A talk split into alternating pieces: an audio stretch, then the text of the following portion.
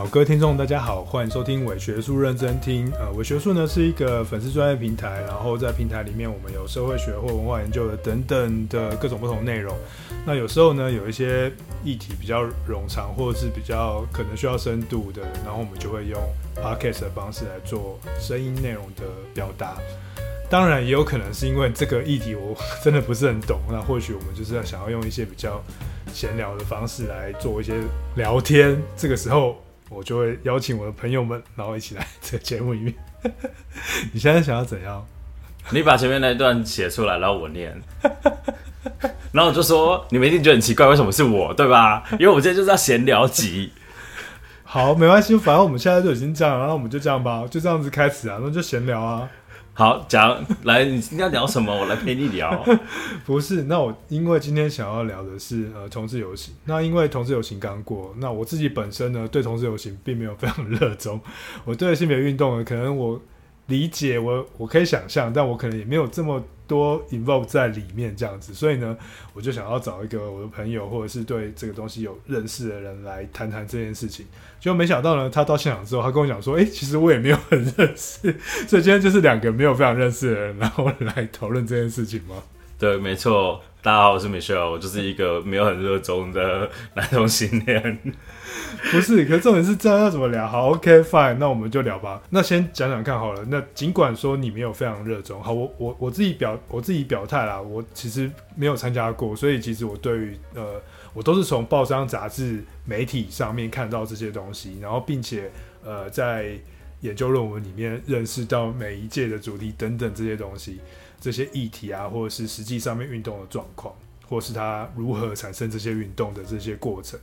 那。Michelle，你呢？你是有参加过吗？或者是你有参加过几次？那对于你而言，你有没有什么经验或者是故事可以跟我们分享一下？我的印象中有参加过投资游行，第一次应该是跟学长他们去，然后那时候也是一时兴起，就想说，哎、欸，提之前听人家讲好几年的，然后。结果自己也没有去过，那就是身为同同性恋一份子，就感觉是应该要去供逢其盛一下。那也就是跟学长，然后小走一段，走一走就觉得很累，就回家休息了。所以是很久之前的事情，很久很久很久之前，大概是民国几年？西元几年？应，应该是大概民国可能一一百出头年吧，那个时候。哦，呃，两千一二零一零年左右。对对对，就是上大学。三可能大三大四的时候，嗯、对对对对，嗯，对。那所以你还记得那时候主题是什么吗？我不记得。真的有人记得每一年的同志主题吗？其实说真的，对我来说，我觉得好像比较有意义，就是什么十八年还是十九年的时候，成人之美，就是前几年这样子。你为什么把我的梗讲掉？我就只记得成人之美那一集。对，因为它就是对对同性来说是特别重要的一件事，就是就是同婚专法度通过嘛。嗯，那。就其他前面的就会觉得就是好像就是一个 就是很盛大的嘉年华式的一个活动这样子，嗯，对，嗯，我我知道你好像对于那个很盛大的嘉年华式活动这件事情小有意见，我也不是特别有意见，我就是啊冤枉，我就只是觉得。就是身为一个就是打酱游戏的路人，就我觉得要去同志游行对我来说真的很困扰，因为就是好像是有一点没有参与感，但是每一年又希望可以在旁边他们帮他们加油，所以如果有路过递水跟毛巾吗？也也没有那么也没有那么进去啦。嗯、就是如果有经过然后坐公车有看到的话，就会在内心祝福他们一切顺利这样子。嗯、对，好，其实呢，台湾的同志。运动或者是性别运动好了，就是我呃，对我对我而言呢、啊，就是其实我比较能够回忆起来的，大概就是两千年左右的时候，那那时候应该是第一次的这个同志运游行吧。在这个之前，有很多性别运动，比如说有女性的性性别运动啊，妇女的性别运动啊，当然也有一些零星的，就是同志的权益的争取。那真正的把它变成是一个游行这件事情，大概是在两千年的时候。虽然说我没有参加过台湾的，这样讲的很汗颜，但是我我在巴黎的时候就有碰过巴黎的同志大游行，那是我这辈子第一次看到呃所谓的什么叫做同志游行这件事情。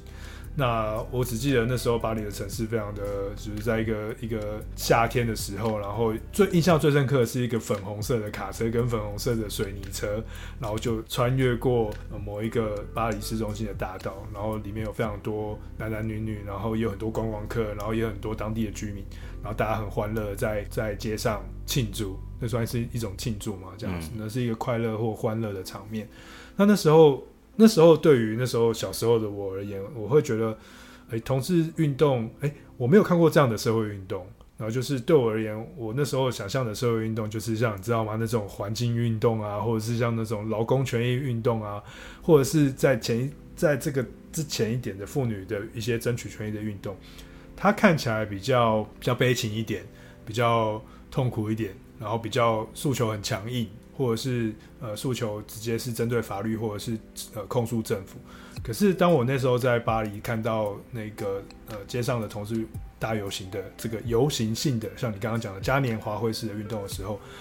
在那时候我还没读过社会学的我而言，就是我想说，哎、这个东西为什么可以把它搞成这样？然后这样子也算是一种社会运动嘛？这样，那它有它社会运动的潜能或能能量吗？不过后来慢慢的，呃，在这几年，后来在台湾也出现了同志运动。第一次在两千年的时候，你开你在报章杂志上或者在媒体上，其实。没有看到那么多的声量，但是你看到了，就是有人站出来游行，然后有人穿着一般人会说奇怪的衣服在游行，或是拿着布条或彩虹旗。那时候你看到的是说，哦，有人也像是呃游行游行式的，或是嘉年华会式的快乐的方式站在路上，然后虽然说他还是带着带着抗争或倡议的角度，但是他比起其他的社会运动来的开心非常非常非常多，所以。那个时候，我才开始真的认识到说，哦，原来我们的社会运动，它可以从一种比较像是国家政治的那一种面向，转到一种比较生活政治、私人的，或者是欢愉的，或者是不要有很多真的没有非常非常多目的的的的行为当中，哦，的行动当中。那当然，这里面也有很多是主轴啦，或是主题。可是去参与的人不一定要是真的要这么懂，或是一定要这么的深刻的加入到那些主题当中。所以我刚刚问你说，呃，你还记得什么主题吗？其实我也不记得有什么主题。不过也许这个就是同志运动或者是同志游行它很重要的一个面向，就是它不一定是要真的提出一个非常强烈的控控诉或诉求，而是吸纳更多多元的人进到这个原地来，或者这个路线来，然后来去做他们各自想要做的事情。对，因为我觉得，我觉得有一个很重要的点是，就是我小的时候会想说，因为那个时候在大学嘛，然后可能还要回家什么的，就会想说，哎，其实比如说当天是同志游行，回家的时候会，因为我几乎往年同志游行几乎都是要么经过，要么就是直接会回老家，那会希望说，哎，回老家的那一天会希望说，可以在新闻上面看到投资有新有版面。我觉得这是早期可能前十年有，就是怎么讲？一零年那个时候和现在二零年比较大的差异，就是现在可能大家就是因为，呃，就是媒体的方式也不同。那早期的时候，真的会很希望说，诶，有记者去拍，那希望这件事情可以被大家看到多一点。那现在的话，它可能就又变成是一种，就是就是在社群媒体上面自己的发展这样子，他反而不一定会，大家不一定会希望说要上到传统媒体上面，然后透过这个方式再来表现。我觉得这蛮重要的。其实这个转捩点。我觉得是整个社会运动的转捩点，大家应该 还记得你们小时候的太阳花运动吧？太阳花运动应该是那个时候运用网际网络或者是社群媒体最最开始成功的那个强烈的运动，它占了版面，然后召集召集了人群，然后它的资讯跟资料在网络间串流，然后 BBS 跟脸书等等地方它都发生效应，所以在这个之前，其实我们。比较熟悉的社会运动，可能就是为了要倡议跟献身，要要表达出我们的样子，或者是表达出想要提出的诉求，所以他为了要站出这个版面，他可能就在游行中，他会有有一些主要的诉求，或者是一些表达的场面，然后让可以可以尽量的让大众媒体去拍摄他。可是到了好像的确到了两千年后，或者是我们讲比较明确一点，二零。一三年、一四年、一五年之后，我觉得一五年这些东西就不不是那么重要了，反而更重要的是，很多人会在网络上做倡议，就是他们会连接协调，然后做各种不同的散播跟网络式的动员，所以那个动员的方式或者是被看到的方式，我觉得完全就跟之前那种呃在大众媒体上的方法，我觉得就不一样。所以其实我觉得运动跟在媒介上面的表现，其实它也是就是会有牵互相牵动的感觉。我们瞬间就进入到一个非常严肃的状态耶。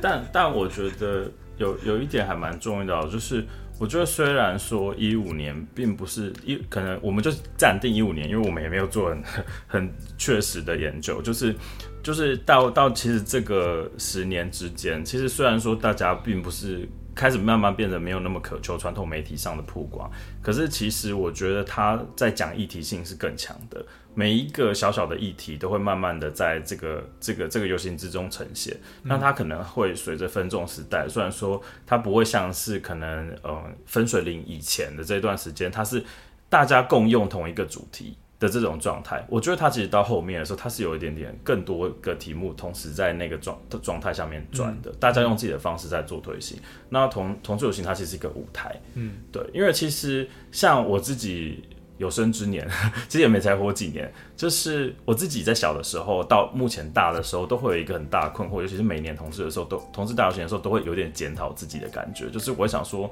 我没有去参加，哎，那我好像是有点问题。对，所以每一年我其实都在跟自己思辨，说我到底为什么不去参加同志大游行？那其实其实这个也是很多同性恋自己心里面觉得很困惑的点，因为呃，一来是嗯，我们可能本来就真的就是距离社会运动比较远，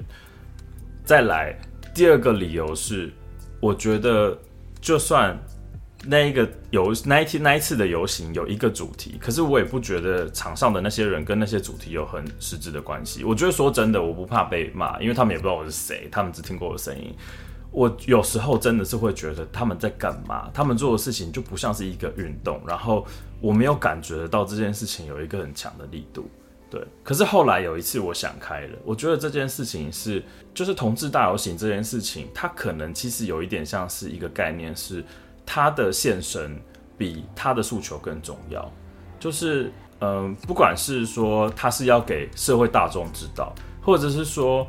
假设我觉得我最我今年这几年我最喜欢的一群人就是残酷人，就是他们是呃可能可能有一些身心障碍的部分，然后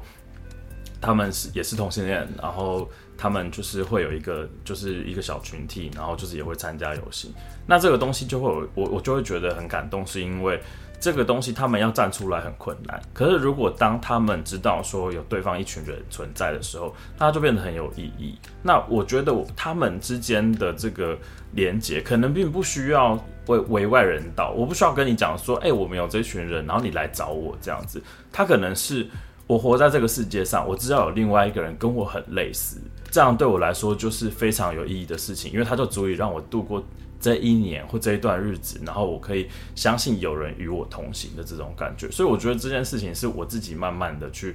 接受说，哦，我觉得同事大游行好像有一些人真的好像是不是跟大主题是那么环环那么相扣的，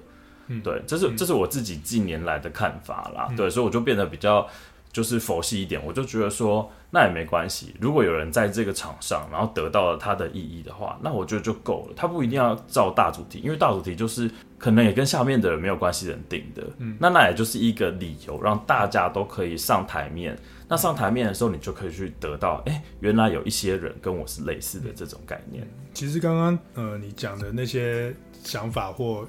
看法的这个转变啊，也蛮适合。终于回到我想要讲的事情，就是也蛮适合，就是呃，来来去看社会运动之余，就是呃，我们这一集的主题就是 修辞跟语义这件事情。其实呃，刚刚一开始米秀他希望渴求那种主题，然后并且大家要呼应呼应主题，或者是游行者、参与者、行动者，他呼应着主题，然后。来去提出一个鲜明的诉求，然后这个诉求能够去说服，或者是打动我想要打动人，或者是撼动我想要撼动人，或者是说服大众。呃，这样的想法，其实在，呃修辞语义里面，西方传统里面，其实呃从很久以前的这种呃公众辩论啊，或者是演讲开始，其实就是一直都是这样子的的一个呃方向。那后来在二十世纪之后，美国后来就是运用了这样的修辞方法，或者是呃语义学，呃用这样的方式来去思考说，呃社会运动要怎么样子进行，所以我们才会听到那个什么金恩博士嘛，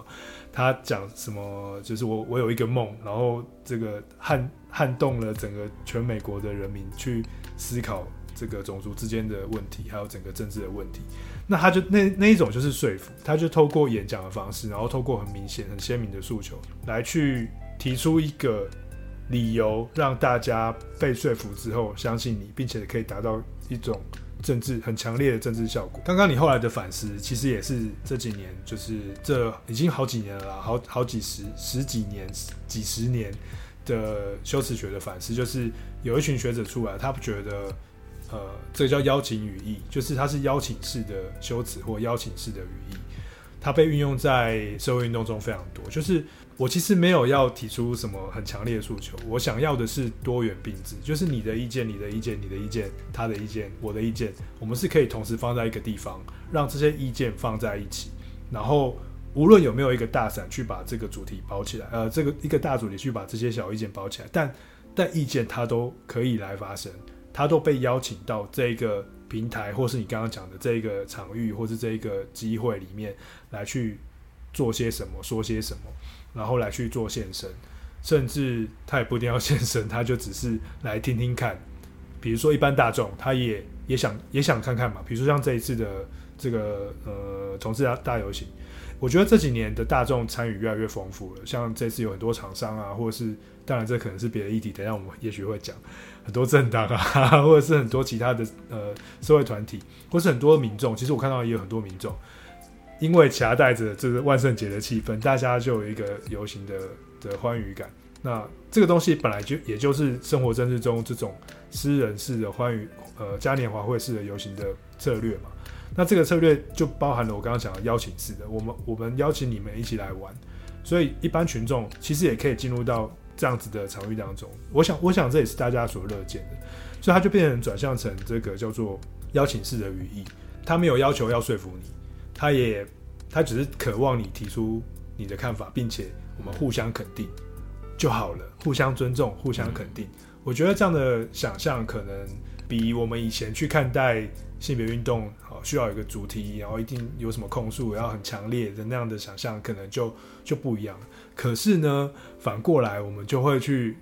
会反而会去，又会去思考说，那这样子的方式下，那他有得到成效吗？或者是他带来的究竟是什么？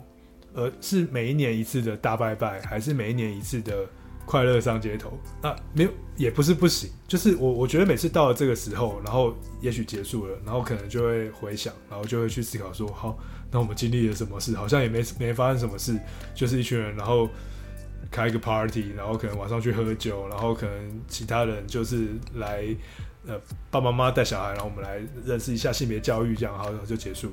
那那这样子是有效果的吗？这样可能就会去去想这个事情。姑且不论效果，因为其实如何获得效果这件事情，或是获获得了什么效果这件事情，在修辞学或我们讲语义学的这样子的范围当中，它是一个。蛮重要的检定，就是你要知道说这件事情有没有达成，就是群众有没有被说服，或者是群众有没有真正参与，或是参与之后他们表达了什么，或参与之后他们感受到什么事情，这个东西它可能需要有一个检验的过程。不过我们反过来啊哦，就是在修辞学或者是语义学里面有一个东西叫做语义批评，就是我们可以通过批评的方式去看社会运动发生什么事。也许我们不要这么注重在后面的成效部分，也许我们可以看前半段其他部分。那我们就针对这一次的呃同志游行的主题啊，或者是主视觉来做一些讨论，做一些语义批评好了。这个批评当然不是批评它，这批评是去审视它发生了什么事，然后它里面有什么作用这样子。我自己觉得非常感动的一件事情，我先讲主视觉好了，因为那个呃题目等下再说。主视觉呢，是一个灰色的画面，然后里面有很多几何图形，然后呃有一颗球从灰色画面的右手边，然后放射性放射状的方式线条到左手边的话，一个彩色的球，有一点点彩色的球这样子，然后它的题目叫做无无限性，就是没有没有没有无限的这个特质的性，而不是性性质，然后加上结构框架这件事。那其实那个画面里面呢，呃，充满着非常多几何图形。那这个几何图形其其实有非常多符号被塞在这些几何图形里面。如果大家有兴趣的话，可以去把这一届的呃主视觉拿出来看。那呃一开始的时候，我觉得我看不懂，我觉得蛮有意思的。就是我一开始的时候没有看得非常懂，后来呢，我就查资料，查查查，我就查到微博上面，中国人的微博上面，他们放了这一次无限性就是同时流行的动画哦，我们是有做动画的哦，然后他是做了一个动画，那个动画呢也是几何图形开始一个灰色的画面，一开始就是三个菱形叠，就是叠在一起，三个菱形是什么？跟同志有关。但是跟台湾的在地性也有关，就是二二八公园，二二八公园的那个纪念塔，哦，它就是三个菱形的组合。它一开始就是那三个菱形，它同时呼应了双重性，就是这个场域的两件事，一个是是呃二二八公园以前是叫新公园嘛，它是一个同志运动啊，同志们台湾比较压抑的情况下，大家有看过白先勇的小说吗？就是。在这个压抑的情况下，他们就会在呃这个新公园里面认识朋友，但他但是他同时又是另外意义，就是他他把新公园又转化成二二八公园二二八的这个事件的纪念这件事情，他把它合并在一起，所以他用二二八来同时指涉这两件事。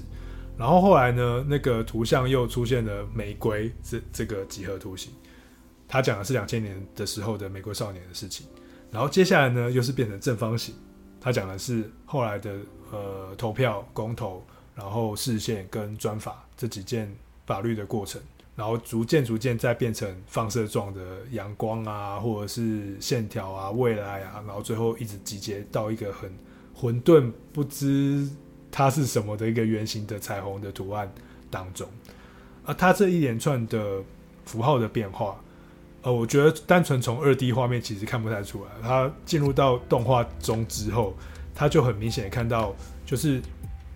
同志大游行二十年。那呃，这次的主题，或者这次的游行，或这次的主视觉或论述，试着把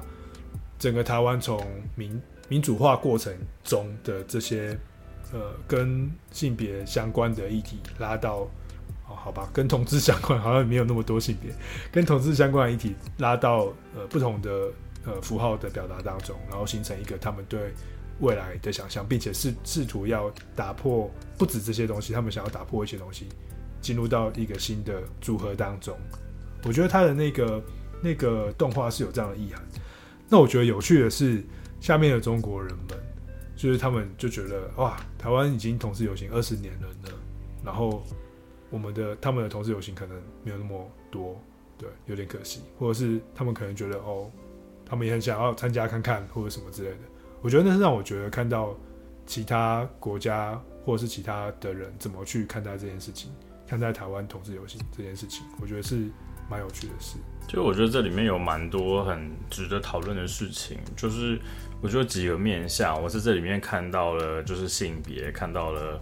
呃，国家这件事情，那我我想要先讲性别。其实，其实我如果说他今天今年这一次的这个逻辑真的是这样的话，那其实我会觉得有点担忧，因为其实老实说，二八公园或玫瑰少年，嗯，呃，或者是投票这件事情比较跟国家有关系，就是后面再讲。嗯，我觉得它都是男同性恋的事情，嗯，然后我我有时候会觉得整个投资大游行。他的男同性恋的比例太高了，虽然各国都这样，我相信绝对如此，因为他好像就是有一个数目上的差异。那其他的族群，比如说女同志、transgender，可能就会比较没有那么有风头。我会觉得有点担心，因为老实说，我近年来在同志社群里面看到，我也觉得非常多的男同性恋其实是有点丑女的。嗯，对。那这可能就是 要留给大家去发掘，但是我不得不说，就是有的时候在一些男同性恋的讨论上面，我还是非常的担心。就是同志大游行，它其实我对我来说，它是一个跟性别有关系的事情。我觉得它应该要再包容一点性别，对不对？更多性别议题，更多跟解放有关系的事情。可是如果同志大游行有的时候它出现的状态，它会让。它会让它会让整个局面呈现是一个，呃，因为男同志的数量多，所以它会有一个男同志的相对的位阶感，然后会比较高。近年来在媒体上，其实男同志的的曝光度，我觉得也相对高很多。有时候我会觉得他的话语权还是在一个不公平的状态。所以说，呃，我我对这一次的的东的事情的事件里面有一件事情我记我记得很清楚，是有好几个人都被一个女生问说，为什么同婚已经争取到了，同志大游行还要再继续走？嗯，因为这件事情真的不是止于结婚，就先不讲结婚之后的生活到底有多么的惊悚害害人，就而是说在这个世界后。同性恋们得到了他们想要的类似婚姻的东西，当然我们还可以说，我们开始再进进一步争取类似民法的权利。那这个不谈。那但是在这个过程之中，那如果不是同性恋呢？他如果是一个跨性别，嗯，那他的他想要的婚姻有被保障了吗？有更接近他的状态吗？还是其实说真的，在上一次同婚的这个议题里面？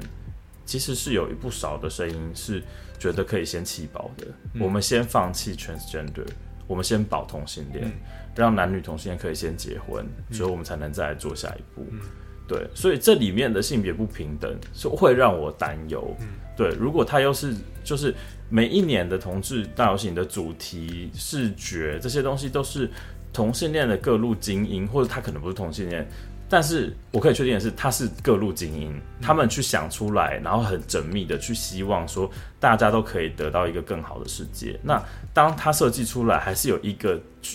一个这样子的点，需要去可能还需要再平衡的状态下，我会觉得他是令我担忧的。嗯、对，我觉得这并不是政治正确的问题，因为你要说，呃，台湾比较经典的就这几件事情，我觉得这大有问题。嗯。因为其实说实在，就是就这五年来说，太多年轻的男同的同性恋们都已经只记得齐家威了，嗯，只记得就是很近代的关于婚姻的这些事情，嗯，可是前面的同志运动，前面的这些包含女同性恋站出来的这些事情，嗯，以及一些其他的女同性恋的这种殉情的悲剧，嗯，它都只是。被轻描淡写的带过，他剩下的就是这种英雄式的，有一个人奋战到最后，然后他终于得到了一个他想要的权利。嗯，那我觉得这很危险，因为他让一切都变得很扁平。嗯，再来是说，在国家的面向上，我自己会觉得这几年的同志议题都绑着一种意识形态。那加当然，当然近近年来的中国台湾的台海问题。也也是一个问题。那同性恋它是一个就是比较偏向呃，可能进步派会支持的这个议题。好吧，对不起，我觉得我刚刚讲话已经陷入到意识形态里面。就我刚刚讲到那个中国人会觉得羡慕这件事情，其实我这样，其实我这样的反应其实已经有点像是在肯认，就是独跟统之间的。对立跟羡慕之类的，这我倒觉得没有关系，因为我自己也会觉得啊，中国是邻国，我自己的态度是这样啦，嗯、就是我比较不是那么觉得是敌国，我还是希望说我可以把它摆在邻国的位置上，嗯、只是说，当然中国对台湾的态度越来越激烈，我们也不得不有所反抗。嗯、那在反抗之余，我们还是会希望说。呃，可能某一些政党它是相对于比较抗中的，嗯，那我们就会比较，当然，当然，我们这是一个，我们是受惠于进步派理念的一群群体，那我们当然会跟着进步派的方式去保卫我们这个我们认同的这个土地，然后捍卫这个土地的这些政党们。可是它就会变成是说，尤其是近年投票这件事情，它终究是一张票，就像 你刚讲的，那图片一定只会画一张，你只能盖一个东西，嗯、你只能有一个选择。嗯、那那个选择，它不一定是你，就是一定要是跟你性向有关系啊。就是如果对他来说，他的信念，他他所相信的就是那个大中国这套，那他当然会希望说，他的最重要的。他的终极关怀是实现的，那他的形象他可以，他可以延后，或他可以去否认自己。那我觉得提出说，像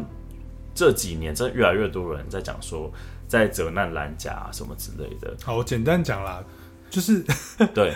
不是我只我只是简单讲，就是就是刚刚讲的这些东西的感觉，就是比如说我们今天在在这次的这次同同志游行的这个场合上面，如果你看到。就你，你一定有看到很多人支持蔡英文的嘛，嗯、对不对？对。然后前一阵子那个黄珊珊，我也支持蔡英文。黄珊珊不用表态。之前 那个黄珊珊不是要进来要做一些演讲还是什么什么对话什么之类，然后就开始有人就会说：“哎、欸，你怎么跟那个白就是白色怎样怎样？”嗯、然后后来陈时中也是有进来嘛，对不对？然后就然后就是弄来的，就是变得好像是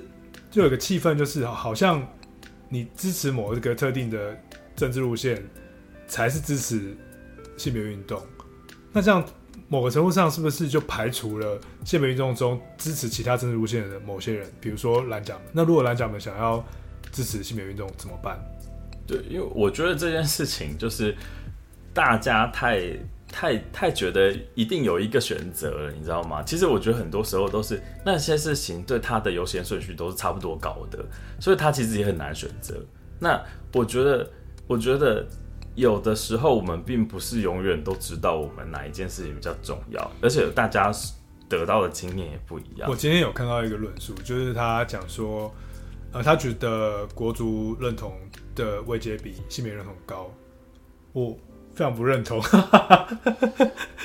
我我觉得，我觉得第一个位阶问题可能要讨考虑一下，有些人可能会他会互相摆，就不知道摆哪边。可是我觉得性别性别认同是一个某一些欲望或者是某些东西，它是很。很紧密连接在一起的日常生活互动，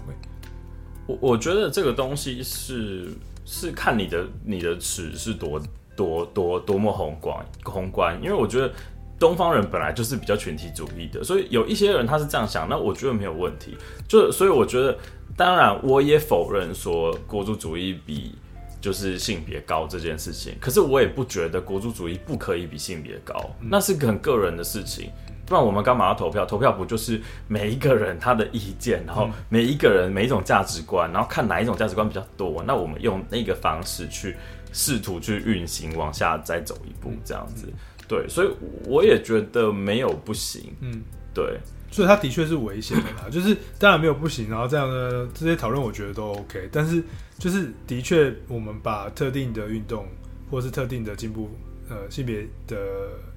进步的方向的想象，跟特定的，我这样讲是好像会变成是我在 diss 什么，但其实我没有。但是跟特定的的政党路线结合在一起的话，那这这样其实是一个危危险的事情，因为它的确会产生排除跟认同的这种效应啊。我觉得是蛮危险的啦。但是如果有些人他们就觉得说，就是中国现在的危机就是就是在即，那自然也是没有办法去小看这件事情。那当然会有些人就是。有一些精英，他们可能就会起来，希望带着他们的群众可以往他们觉得比较安全的方向走，也就是大家必须要去凝聚那个国族的意识。那就是这几天在想这件事情，那就是刚好我也跟想一样在想这件事情。那上个礼拜我听了一个呃静宜大学王孝勇教授的的演讲，他就谈到了一个东西，也是他最近写的一篇，前一阵子以前写的一篇文章，他谈的是。呃，跨性别的国家主义，但它的前身是呃呃同志的国家主义。那同志的国家主义，如果大家知道那个以色列这个国家，就是他为了要漂白他们国家的漂粉红他们国家的这种恐怖啊，或者什么这种其他形象，他希望他们的人权的形象可以提升，所以他们就是不断的去强化他们在男同在同志的呃友谊上面，这这个叫什么同志的权益上面，他们是很 friendly 的，所以他们透过。同志友好这件事情提升了非常多，他们在国际上面的形象跟能见度。然后呢，这个东西就让就让我想想到，就当然我们台湾做，哦，我觉得这样子 diss，然后大家会觉得我们一直在讲什么屁话。没关系，我们今天就闲谈。而且重点是你刚刚讲那件事情，他们还不敢用耶路撒冷，因为怕得罪其他的人。他们是用另外一个大城，就是 Tel Aviv 特拉维夫，然后去做这件事情。对，我自己也很想去，所以可见他们行销的多成功。所以我就说。就是这件事情，就是这这几年来被呃被性别研究拿出来谈，就是国家跟性别之间。然后呃，因为同志运动在两千年或者是二零一零年之后，就是真的是很蓬勃，在全球都发展了起来，而且很明显就是会有一个像一个规模跟一个 model。然后呃，就像在台湾好了，我们不知道从哪一年开始，我们变成是亚洲最就是。人权城市人权大国，大国对，对，因为我们因为我们同事友善嘛，我们的同志游行，你知道，就是各国的人都来啦，然后好像就是大家都很羡慕，就像就像我刚刚也落入了这样的一个想象中嘛，就是中国人好像也很羡慕，所以我们就是比中国来得更人权友善，所以我们就是更进步的一个国家。的确，人权是一个指标，所以他运用这样的指标来提升了我们国家的。地位或者是我们国家的方向，相对的，它也提升了某一些政党或是某一些政治的权力的地位，或者是他的的形象嘛，就是他的修饰了他的形象。那这样子反过来讲，就是那就等于是性别运动或者是统治的主体，它被国家所收编嘛，或者是纳入。嗯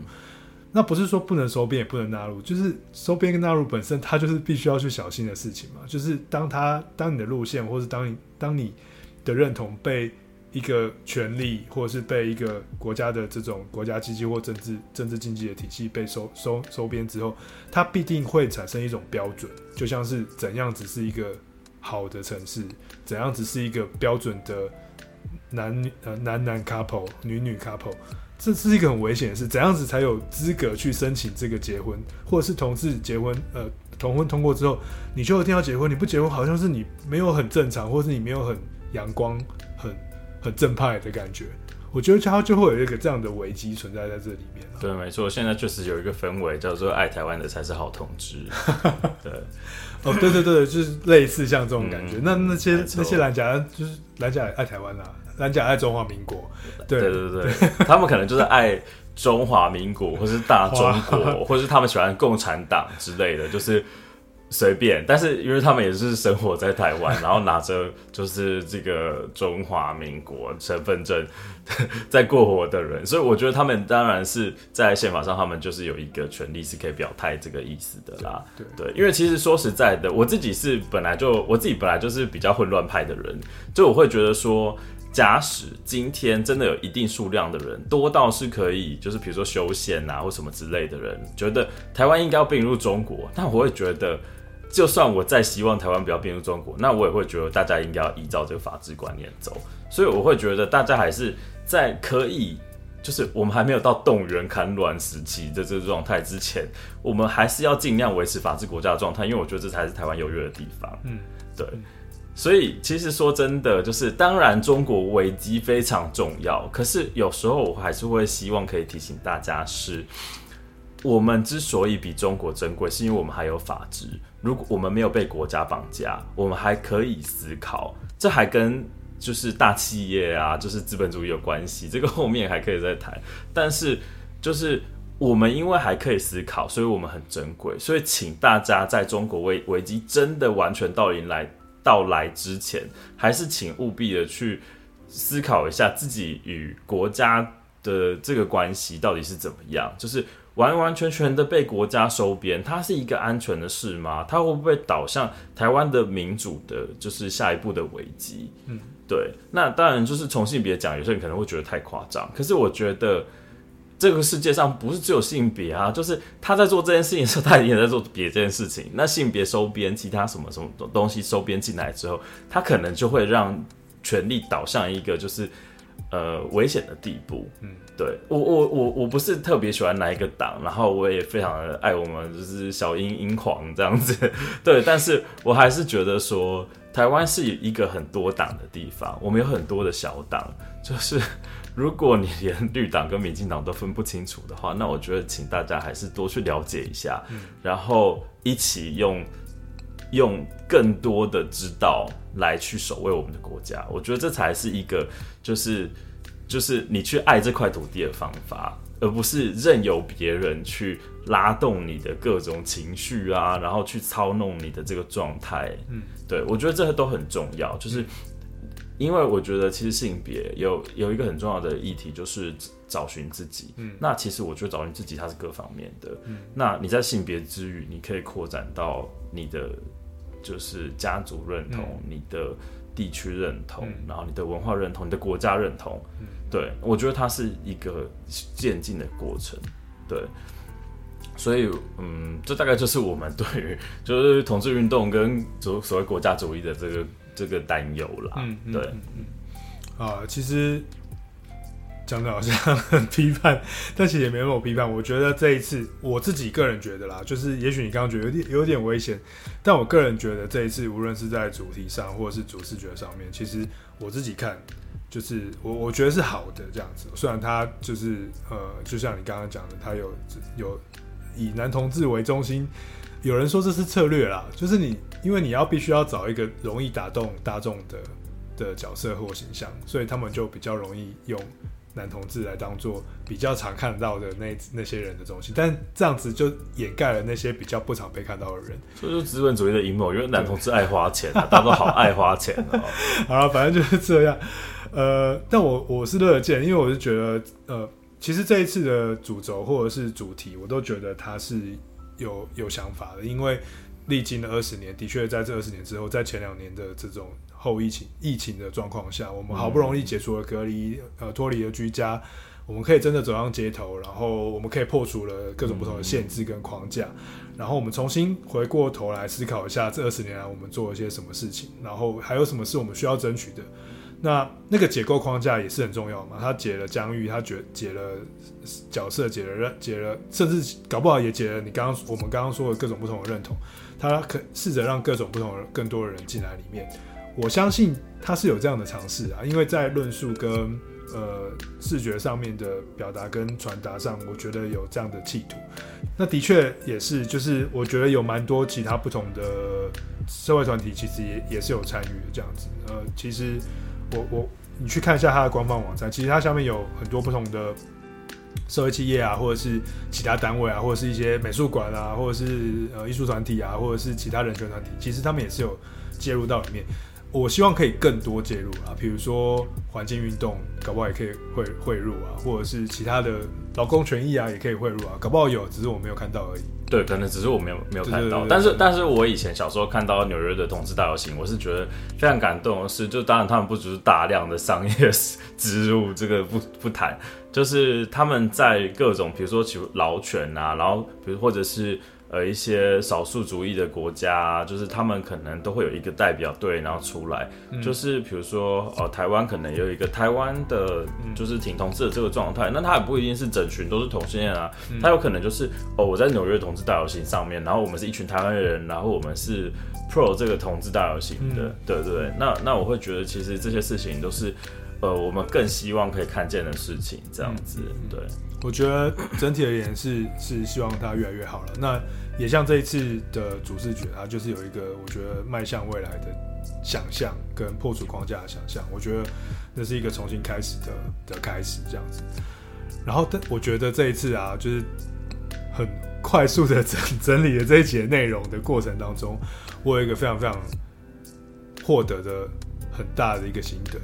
就是我发现啊。好多人的那个期末报告啊，都是抄某几篇文章，所以教授就是不能太认真录 podcast，一一查维基，马上学生就不要扛。原来那些维基百科里面都写了从第一届到第十九届、二十届所有的每一届的主题，然后主视觉，然后谁代言，然后论述是什么。对，而且有时候维基百科还会偷渡撰写人自己的态度，所以他们就连他们的态度一起 copy。然后我想说，哇，这些东西我大概看过十次，哎，真的是。我我每次录 podcast，然后每录一次，就是发现这议题就是从迪士尼公主一直到现在这个同志运动，原来就是因为大家只查得到维基百科的关系。对，教授伤透了心，大家请去看书好吗？啊，真的是好 OK，就是其实很多东西都可以看啊，比如说像这些文章啊，或者是论论文都可以看啊，就是看都不看。好 OK，反正呢，今天我们就是跟大家简单的聊一下，就是这几上个礼拜呃发生的同志游行这件事，然后呃。的一些侧面的观察跟这几年来的感受，那本来我是想要解析一下 社会运动的形式跟内涵，还有它的推动过程跟那个运作这样子，但是对，其实刚刚也稍微有带到跟大家透过实例来做一些理解，这样，那希望今天的内容可以。